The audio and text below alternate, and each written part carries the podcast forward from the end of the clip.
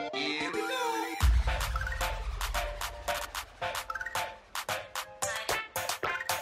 Здорово, народ! Вы на канале В Красном, я Андрей. Мы сегодня поговорим как раз-таки о темах, о которых я хотел поговорить. Я отвечу на вопросы, которые вы оставили мне на вкладке сообщества в комментариях. Но к этому все-таки позднее перейдем, а сначала поговорим о некоторых интересных э, вещах. И начать мне хотелось бы прежде всего с Immortal Phoenix Rising, игры, которую я очень сильно ждал, потому что я думал, что это будет прям бомба 10 из 10. Практически. Ну и поговорим еще о сходстве с Зельдой. Прежде всего я скажу вот что. На Switch, конечно, порт оказался паршивый. Не знаю, я понимаю, что Зельда та же самая тоже идет в 30 FPS, но вот Immortal Phoenix Rising, ну, просадки прям критические есть, то есть там нестабильные 30, да и даже эти самые стабильные 30, мне кажется, выглядят там отвратительно. Это первая графика, я про нее вообще молчу, я не знаю, зачем они пошли. Они то вот начали делать селфшейдинг, и было все супер, то вот они пошли потом опять какой-то реализм, который оказался не реализмом вовсе. В общем, получилось, как по мне, у них не очень. Но вот на свече в нее играю, и могу сказать, что игра сама по себе хорошая. Если бы они делали прям под Switch, это было бы здорово, то есть у них получилась бы действительно крутая игра. Но мы имеем то, что имеем, то есть у нас нет хорошей игры под Switch. На других платформах плюс-минус она нормальная, но это как мы сегодня с вами делаем не обзор этой игры, я просто рассказываю и делюсь впечатлениями, чтобы в принципе все знали. Ну ладно, идем дальше. Пару слов о Вальгале, Assassin's Creed. На самом деле тут тоже очень странная ситуация, я как бы делал обзор, и те баги, которые были в обзоре, это, ну, такое себе. И вот тут такая тема, Киберпанк 2077 удалили с PlayStation Store за его количество багов, все ругают, что он вышел сырым, возврат средств. Но вы знаете, на самом-то деле, я скажу вам так, в Вальгале сейчас на данный момент багов больше, чем в каком-нибудь киберпанке. То есть даже Вальгала изначально вообще, ну, в какое-то время назад была непроходима, потому что миссии просто-напросто, ну, не продолжались и все. Благо я с этим лично не столкнулся, но я столкнулся с другим. Например, отсутствие стрел в колчане, то есть ты прокачиваешь колчан до максимума, стрел нет. Когда ты загружаешь игру, камера постоянно пьяная. Если ты умираешь, камера пьяная. Когда ты включаешь игру, камера пьяная. И это отвратительно. То есть я понимаю, что это все из-за этого юльского праздника, который нахрен не сдался. То есть это действительно бесполезная вещь, как по мне. Но это есть, и это ужасно. И я не знаю, мне кажется, Вальгала вышла куда хуже в плане оптимизации вообще на всем. Она и на ПК, и на консолях такая. И я не знаю, мне кажется, это как-то глупо. почему все ругают Киберпанк, который, мне кажется, еще работает неплохо. Но почему мне кажется, я тоже потом расскажу.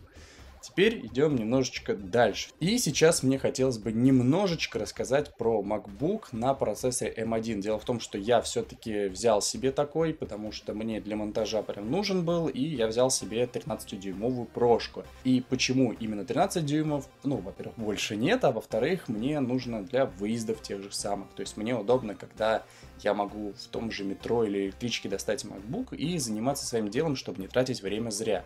Хотя вот раньше я играл в Nintendo Switch, в основном в общественном транспорте, а вот теперь буду, скорее всего, монтировать. Ну, там для работы, понятное дело. Что это вообще такое? Дело в том, что изначально, как множество компьютеров, э, также и MacBook, они шли у нас на процессорах Intel. Да, я думаю, все знают. Понятное дело, что какие-то компьютеры у нас на AMD были, но в большинстве своем на слуху у нас именно Intel. И то же самое было с MacBook'ами. И потом Apple, видимо, надоело то, что их макбуки, они вот стоят, наверное, вы знаете, там 300 тысяч, 250, 200, ну такие плюс-минус, знаете, непечатные машинки. Но производительность в них, скажем так, действительно плохая. И в конце концов Apple посетили, подумали, типа, что мы будем бахать, во-первых, чужие процессоры, отстегивать им за это деньги, мы создадим свои собственные. У них вот есть iPad Pro, я думаю, о нем тоже все и так знают. Вот он работает прям шикарно. Некоторые говорят, что бомбически в Geekbench он показывает всякие результаты. Я не могу сказать, что это там точно значит, потому что, опять же таки, сухие цифры — это одно. Показатели реальной производительности — это совершенно другое.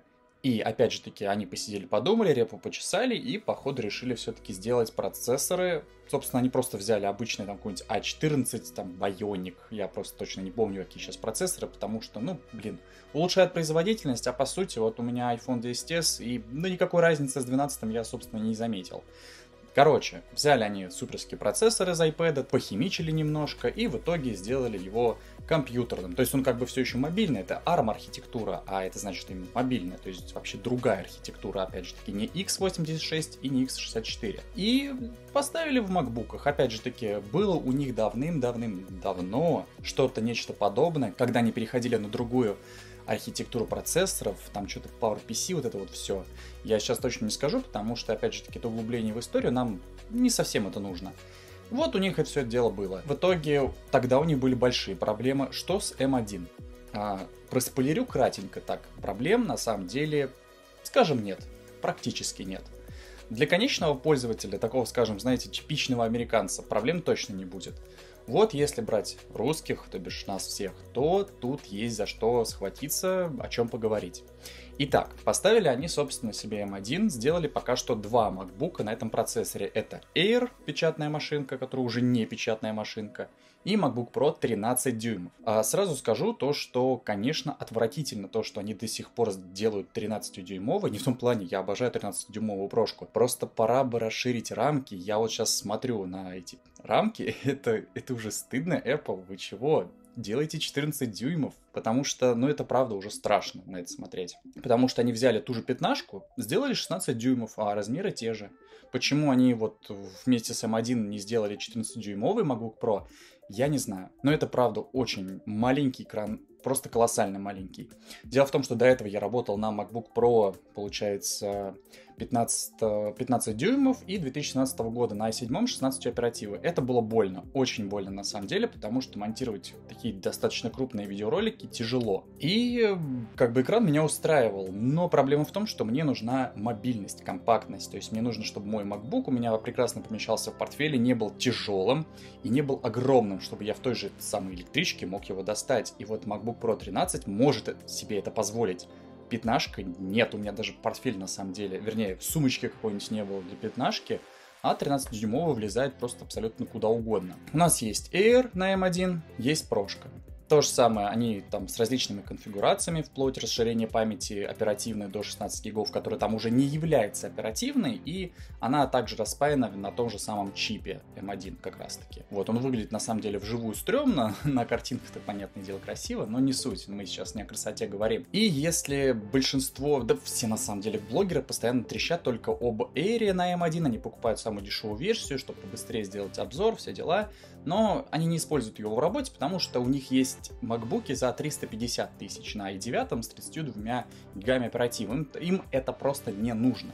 Они покупают себе Air на M1, говорят, о, это такая, типа, печатная машинка за 100 тысяч, которая теперь может гораздо больше, и действительно, на M1 монтировать на Air, у которого нет вентиляторов, ну, то кулеров, прикольно, достаточно, он достаточно мощный, но базовая конфигурация это 256 гигов э, SSD-шки, понятное дело, и 8 оперативы, это ни о чем, то есть 16 оперативной памяти это уже мало, а 8 это становится, это минимум, но если брать прошку, то там как бы тоже можно расширить память оперативную до 16 гигов, где то же самое. Ну, я считаю, что это маловато, хотя в 90% случаев она, оперативная память, даже на 8-гиговом маке не будет забита. Это хорошо, да. Но 16 оперативы это прям мало, потому что я считаю, что нужно делать больше, но об этом мы поговорим. И также есть такая теория о том, что под, про процессоры M1 есть бракованные, есть не бракованные. У бракованных там типа 7 ядер и 8, а у, получается, не бракованных 8-8. И вот как раз таки не бракованные они ставят в прошки, а бракованные в Air. Чем самым они как бы удешевляют, и при этом не приходится избавляться от брака и не терять лишние копейки. Мы с вами будем говорить о MacBook Pro 13 на M1, потому что зачем мне Air? Я покупал себе исключительно для работы MacBook, во-первых. Во-вторых, я хочу его носить с собой, если нужно монтировать или работать где-то вне дома. Опять же таки, я его могу с собой взять, в отличие от пятнашки, это просто здоровеннейшая махина. И, как бы, если дома я работаю, я беру, подключаю его к монитору, и все прекрасно. Конечно, трекпада не хватает, но он тоже стоит прям приличных денег, но это же Apple, как будто кто-то удивлен. Собственно, с чего хочется начать? Во-первых, цены. Цены сумасшедшие. К сожалению, огромному сожалению, серый рынок сейчас недоступен.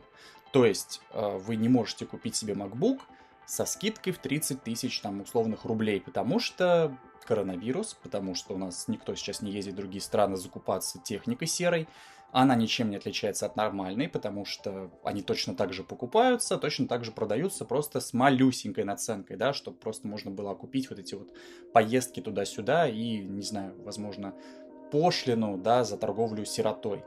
Вот прозвучало, правда, странно.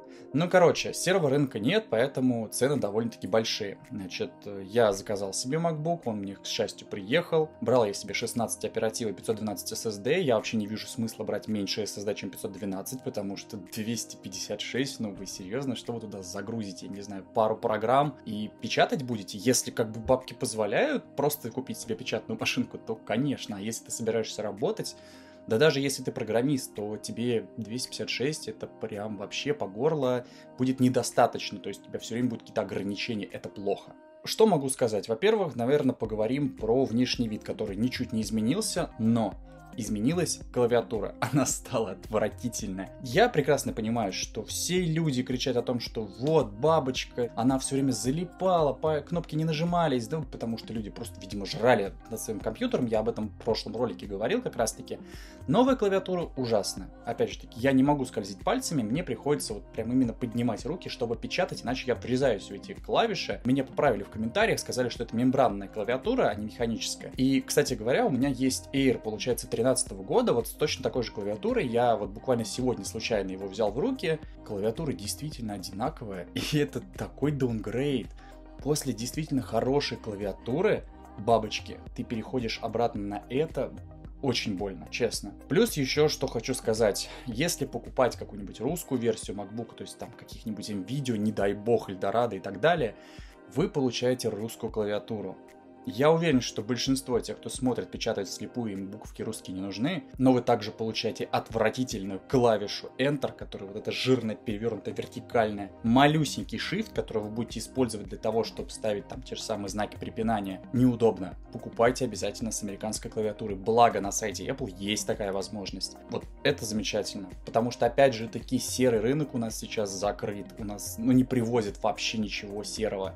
И поэтому купить с американской клавиатуры, да еще и подешевле, просто не выходит, к сожалению. Поэтому очень не советую покупать а, у наших реселлеров. Они просто не продают с нормальной клавиатурой, только с русской. А дальше, опять же таки, внешний вид, как я сказал, ничего не поменялось, кроме клавиатуры, она стала уродливее. У нас также появилась физическая клавиша Escape, это очень хорошо. Также отдельно они сделали тачбар кнопочкой, вот, а если говорить про производительность, да, она на высочайшем уровне, вот эти вот все, знаете, все поднимают крышку, такие, о, смотрите, он загорается мгновенно, ну, да, прошлые макбуки не загорались мгновенно, не загорались через одну секунду, которую, типа, пока ты поднимаешь крышку, он за это время успеет уже, по сути, включиться, старые макбуки. Новый просто включается сразу, как только ты ее приподнял. Чему тут удивляться? Да я не знаю. Ну да, это понятное дело, что это все процессоры M1 суперские но люди на самом деле уделяют так много внимания действительно тупым вещам. Если говорить дальше, к сожалению, огромному сожалению, в MacBook Air и MacBook Pro два порта Type-C. Да, у них там колоссально урезанная скорость, Wi-Fi 6, который на самом деле не 6, тоже отвратительно все. Что про порты хочу сказать? Их два, и это, это, это ужасно. Потому что, как оказалось, тебе вроде бы одновременно нужно монитор подключить, да, у тебя там переходничок, тебе еще и один USB-C нужен для зарядки, а потом ты такой, блин, а я ведь монтирую на внешнем SSD накопителе, и ты такой, блин, а его уже никуда не вставишь, если у тебя не супер дорогой переходник, тысяч за 6. Я себе брал там что-то в районе 1200, может 2000 рублей на Алиэкспрессе, хороший переходник, но в нем нет Type-C, к сожалению, лишнего разъемчика. Это плохо. Если вы там собираетесь купить себе тысяч за 6, опять же таки, хороший такой переходник, то в целом у вас будет плюс-минус, ну, три порта, да, и еще и там USB-шки всякие с SD-карточками. Это здорово. Но если вы не особо прям супер богат, хотя на самом деле те, кто себе покупает прошки, они знают для чего, вероятнее всего у них есть деньги. Если вы покупаете себе Air, два порта, все нормально. На Air, правда, нет тачбара, да и кому он сейчас на самом деле нужен. Хотя, честно сказать, я им действительно пользуюсь. Что по оптимизации? Проблема у меня ничего не вызвала. Я не делал резервную копию, точнее, я ее делал на всякий случай на старом маке, но не восстанавливался, потому что говорят, что при переходе с Intel на M1 при резервной копии там вообще дичь полнейшая, там прям вообще все плохо, все лагает. Я все по новой скачал, все по новой сделал, установил, у меня все нормально, то есть MacBook летает. И программы, которые, допустим, не оптимизированы под M1. Они работают через розету, как вы, наверное, все уже знаете. Там все, по сути, прекрасно. Есть программы, которые не работают через розету, но я, по-моему, встретил всего одну такую, и точно сейчас не скажу, какая именно, но она была и не особо нужна. Другие же программы работают прекрасно. Но что хочу сказать, если кто-то пользуется Punta Switcher, это такая прикольная программа от Яндекса, фу, и она просто меняет язык, когда ты печатаешь. Если вдруг печатаешь на английском русское слово, он просто переводит. Это здоровски. Вот она работает криво, очень криво. Почему Яндекс до сих пор не переделал под M1, я, честно говоря, не понимаю. Казалось бы, там, наверное, не особо много работы на это. А M1 доступна на рынке уже месяцев так 5 точно. И уж тем более у Яндекса наверняка есть деньги на это. Вот, но что меня порадовало, это программа, которая работает под M1. Первое, что я скачал и работала под M1, это Google Chrome, которым, ну, просто божественно пользоваться стало. Я не пользуюсь Safari именно на MacBook, потому что это отвратительно, это неудобный, паршивый браузер, просто, ну, как-то, это как Internet Explorer на самом деле только от мира Apple. Вот, но на телефоне-то, понятно, на айфонах там Safari это топ браузер, вот он, там он удобный. На M1, ну и на MacBook в принципе нет. Я скачал Google Chrome, и я просто, я сидел и такой, блин, у меня ничего не лагает. Типа плавный скроллинг. Если я перехожу в полноэкранный режим видео на том же YouTube, все мгновенно, нажал мгновенно, вау. Это было здоровски. Но, к огромному сожалению, раньше на Intel такого не было. То есть им пользоваться Google Chrome было невозможно. А уж на Bixure так подавно. Кстати, не обновляйтесь ни в коем случае, если у вас старые MacBook и вы еще не обновились. Там все плохо. Давайте мы затронем еще кое-что, наверное, зрителям не особо интересное, но многим интересно. Это пиратские приложения.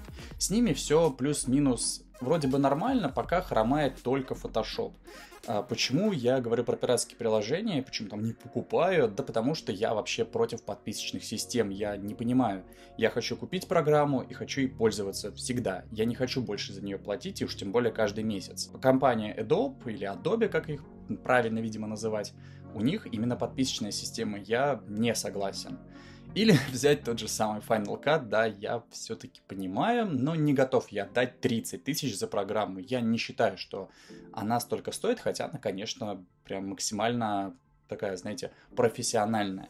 Все-таки пока нет таких денежек. И поэтому я и говорю про пиратские приложения, потому что порой, ну, приходится все-таки пиратить. Я думаю, что большинство из вас вот именно к пиратским э, программам, плюс-минус таким как Photoshop, относится нормально, потому что, как мне кажется, компания Adobe, она немножко зажралась. Ну, я так считаю. Ну ладно, это что касается пиратских программ, которые плюс-минус нормально работают, кроме Photoshop. Его пока еще не смогли толком взломать, точнее, какая-то 2019 версия работает, но новой нет, потому что у того, кто создает непосредственно патчи, просто нет MacBook на M1, и он не может просто переписать свою программу. Ну и, наверное, самое интересное — это работа от батареи. Тут, ребята, я был в полнейшем шоке. Дважды. Первый раз я был в шоке по той простой причине, то что я начал устанавливать программу, то есть я их не запускал, я просто все скачивал, когда вот только купил, и тут у меня раз от 100 до 70% батарея опустилась, ну, буквально чуть ли не за один час. Я подумал, блин, по-моему, какой-то косяк. Типа, Apple, это ненормально. Нет, я зарядил MacBook, я его взял на коленки. И просидел я с ним, а, я его зарядил до 100%. И 45 минут я сидел на 100%. 45 при полной яркости я смотрел YouTube. 45 минут. И это прям здоровски. Ну, понятное дело, сейчас, если говорить вообще об длинном опыте эксплуатации, да, батарейка держит так, что ты такой, блин, просто смотришь на время и такой, а почему он у меня еще не разрядился? Я обычно судил как, если у меня MacBook разряжается, я уже смотрю на время и такой, оп, там пора спать, пора работать. А тут нет, ты просто ждешь, ждешь, ждешь, что он тебя сядет, а он не садится. Очень, очень доволен, поэтому я, скорее всего, даже не буду никогда с собой зарядку в дорогу брать, потому что в этом нет необходимости. Ну, это если говорить про пауэрбэнки. Вы же, наверное, знаете, что новые MacBook можно от пауэрбэнков заряжать.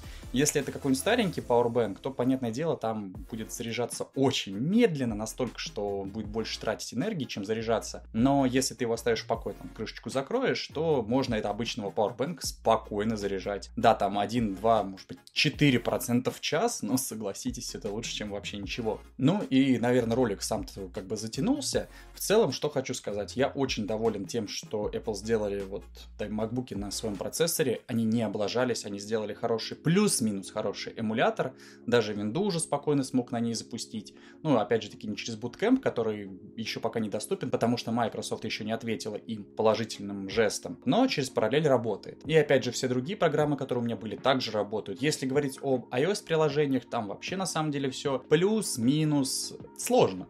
Есть программа, через которую это все можно делать, но она почему-то требует создать резервную копию iPhone для того, чтобы скинуть приложение. Мне было очень лень этим заниматься, поэтому я просто забил на это дело. В целом, iOS-приложение работает. Я попробовал одну игру. Да, она на самом деле идет не так, как должна. То есть там указано, что на iPad Pro она идет в 120 FPS, но когда я запустил на MacBook M1, она шла, ну, дай бог, в 30. Там было такое себе. Но это что касается, опять же таки, игр. Это нам не интересно. Нам в основном интересны какие-нибудь клиенты, которые, когда ты не хочешь тянуться за телефоном.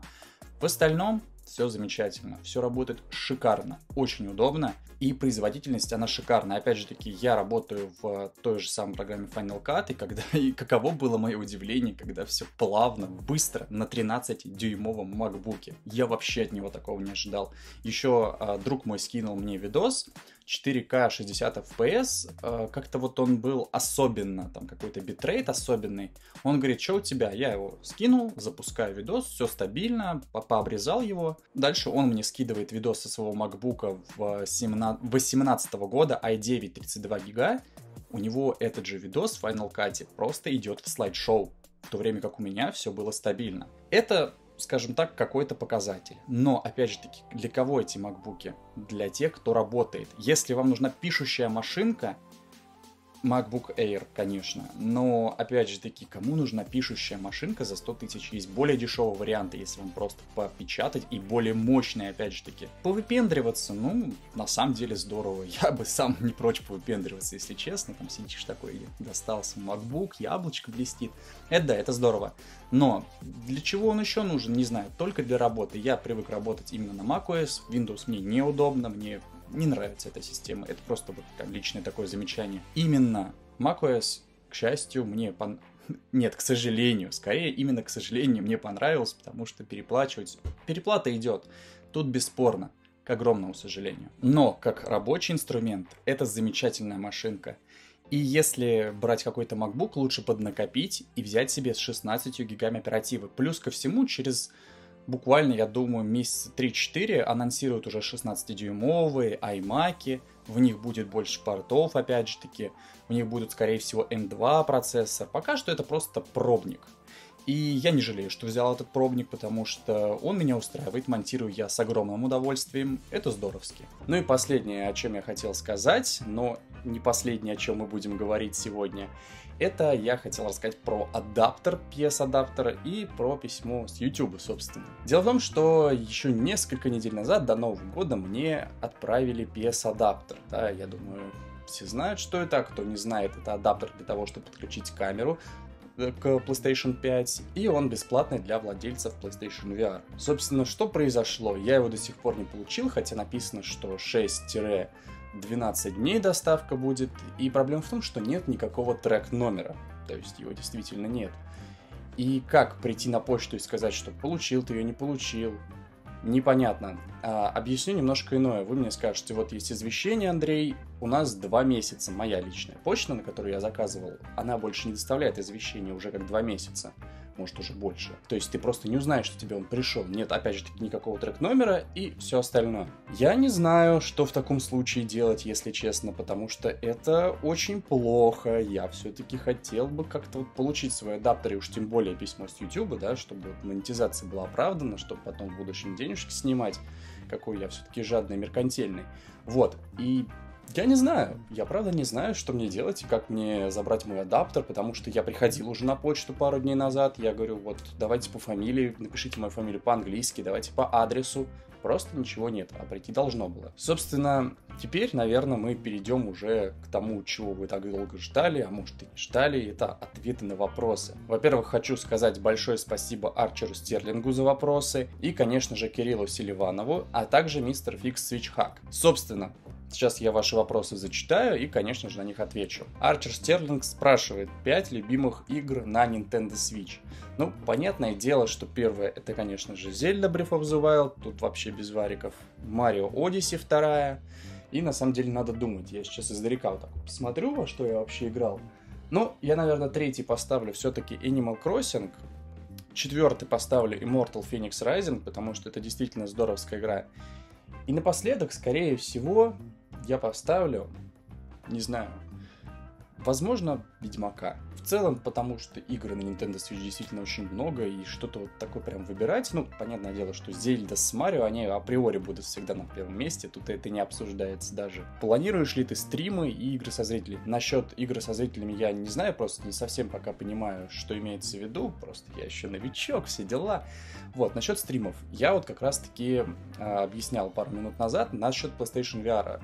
То есть PlayStation камера для подключения к PlayStation 5. То есть у меня есть камера, я ее купил, а адаптер я получить все еще никак не могу для того, чтобы подключить ее к плоечке, чтобы я мог нормально стримить с нее, потому что как такового мощного компьютера у меня нет. У меня есть только MacBook на M1. И я не знаю, действительно, пока мне не придет, я не смогу стримить. Как только придет, я прям все максимально быстро постараюсь э, запустить что-нибудь. Мы тоже с вами, может быть, выберем во то, во что я буду играть, и будем также общаться, там, чатики. Ну, и вы, наверное, смотрели стримы, вы знаете, что это такое. Поэтому, пожалуйста, просто наберитесь терпения из-за нашей почты поганой, которая не присылает больше извещений по какой-то причине. Нет возможности пока узнать, пришел мне адаптер и, и как его вообще забрать, если он пришел. Мистер Фикс Свичхак спрашивает, играл ли я в Киберпанк и если играл, то на чем? Нет, к сожалению, я не играл, но буду играть на PlayStation 5 в любом случае. И не играл я именно по той причине, что я жду нормальный порт на PlayStation 5. Не вот эту вот обратную совместимость с четвертой плойкой, а когда вот уже выйдет коробочка, на ней будет написано PlayStation 5, Киберпанк. И когда вот там уже действительно будет все не просто хорошо, да, говорят, что на этой плойке в целом играбельно, я хочу идеально. То есть я все-таки покупал себе такую, знаете, дорогую, простите, консоль, не для того, чтобы там, знаете, с чем-то мириться, а для того, чтобы получать все-таки действительно хороший контент в хорошей обертке и так далее. Поэтому я очень жду, я стараюсь всячески избегать спойлеров, вообще ничего про Киберпанк не смотрел, то есть я видел, что это вроде как шутер от первого лица. Все, что я о нем знаю, все. Ну и там что-то про Angel, про то, что это мужское или женское имя, вот эти мемчики тоже видел, все. Поэтому планирую играть на PlayStation 5, буду проходить на PlayStation 5 в любом случае. И Кирилл Селиванов задал аж три вопроса. Собственно, какими подписочными сервисами пользуешься по типу PS Plus, Nintendo Online, Spotify, Netflix и так далее. А, вот что скажу, собственно. Я не пользуюсь ни одним подписочным сервисом, кроме оплаты интернета. А, я могу, в принципе, объяснить свою позицию, потому что зачем мне PlayStation Plus? А, я не вижу в нем никакого смысла, так как онлайн в игры я ну, не играю, мне это не интересно. Плюс ко всему, игры, которые раздаются по подписке, они либо мне не нужны даже за бесплатно, либо они у меня уже просто есть. То есть нет никакого смысла. Вот, вся вот эта коллекция PlayStation Plus, которая, знаете, на PlayStation 5 вот эти 20 игр, да они у меня все есть натуре есть. Я их все прошел. Вот. Плюс ко всему, ладно, вот, плюс ко всему, дальше э, на PlayStation 5, PlayStation 4 можно бесплатную 14-дневную подписку PS Plus сделать. Когда она закончится, ты можешь заново сделать снова эти 14 дней. То есть там нужно потратить 10 минуток на то, чтобы ее сделать бесплатной. И это всяко лучше, наверное, чем платить плюс-минус 500 рублей в месяц за эту самую подписку. Nintendo Online то же самое. Не вижу никакого смысла в ней, потому что я в онлайн-игры я не играю вообще априори. Да, Animal Crossing у нас есть, но, блин, мне хватает локального кооператива, поэтому я то же самое не, не использую онлайн просто-напросто. Вот эти всякие плюшки, которые там есть, а я даже не знаю, какие они там есть, потому что я им не пользуюсь, ну, они мне тоже, в принципе, не нужны. На музыку у меня также нет подписки, то есть я пользуюсь по-прежнему обычной музыкой на телефоне, то есть скачиваю с компьютера, да, перекидываю. Мне так удобнее, мне так привычнее, в принципе, я не жалуюсь, поэтому никакими подписочными сервисами, абсолютно никакими я не пользуюсь. Ну, если это только не, простите, оплата того же самого интернета на телефоне. Какие YouTube-каналы я смотрю, собственно? Могу вообще перечислить, не знаю, перечислю я вам все, но перечислю. Ну, конечно же, как без Куплинова. Не знаю, иногда нравится его посмотреть, особенно в игры, которые я точно играть не буду, но которые мне, в принципе, нравятся. Также смотрю типа Гика, Утопию Шоу, что у нас тут еще есть? Уютный подвальчик, H2D, конечно же. Так, Гимбоя, кстати, смотрю, очень клевый чувак. Булджать, на самом деле, его раньше смотрела, любила, сейчас он вообще скатился, какую-то ерундень полную делает. А, Слидана, понятное дело, Лукаса Кейна, сын Дука, но он тоже мне не особо теперь нравится, не знаю, что-то скучно стало. Вадим М, кто любит GTA по-любому его знает, очень клевый канал Нарицу, люблю спидранчики посмотреть. Так, так, так, что у нас тут еще? Хотел сказать, что Джессуса смотрю, но у него сколько уже, год-два нет видео, поэтому, увы ах. Русяич, понятное дело, но тут тоже очень давно уже нет видосов, очень жду. Собственно, все. Особо много-то и не смотрю, поэтому иногда приходится долго искать ролики. Ну и последний вопрос от Кирилла. Сколько раз менял стики на джойконах? Сами стики ни разу не менял, то есть серьезно, вообще ни разу. А, единственное, что могу сказать, спустя года два, наверное, на обычном Nintendo Switch у меня начали дрифтить джойконы. Вот. Но я попробовал ВДшкой капнуть. На самом деле это была не та ВДшка, кто знает, тот поймет. И, ну, как бы они заработали, все нормально. Потом они снова у меня немножко дрифтить начали, я снова капнул, и они все. Один джойкон, короче, чуть ли там не умер, но он как работает, пользоваться можно, но прикрепив его обязательно к Nintendo Switch не отдельно. И сами вот эти вот стики, я их не менял, они у меня в прекрасном состоянии, что на лайте, что на Nintendo Switch обычном, поэтому не знаю. И если имеется в виду именно вот эти стики, если иметь сами джойконы, то я их даже не менял. Я купил только зельдовские, и на этом, собственно, все. То есть э, я заменил, получается, серенький. Да, у меня один серый, один красный. То есть они там разные, забейте. Вот, поэтому нет, не менял. Меня все устраивает, да и больше на большом свече я практически на самом деле не играю.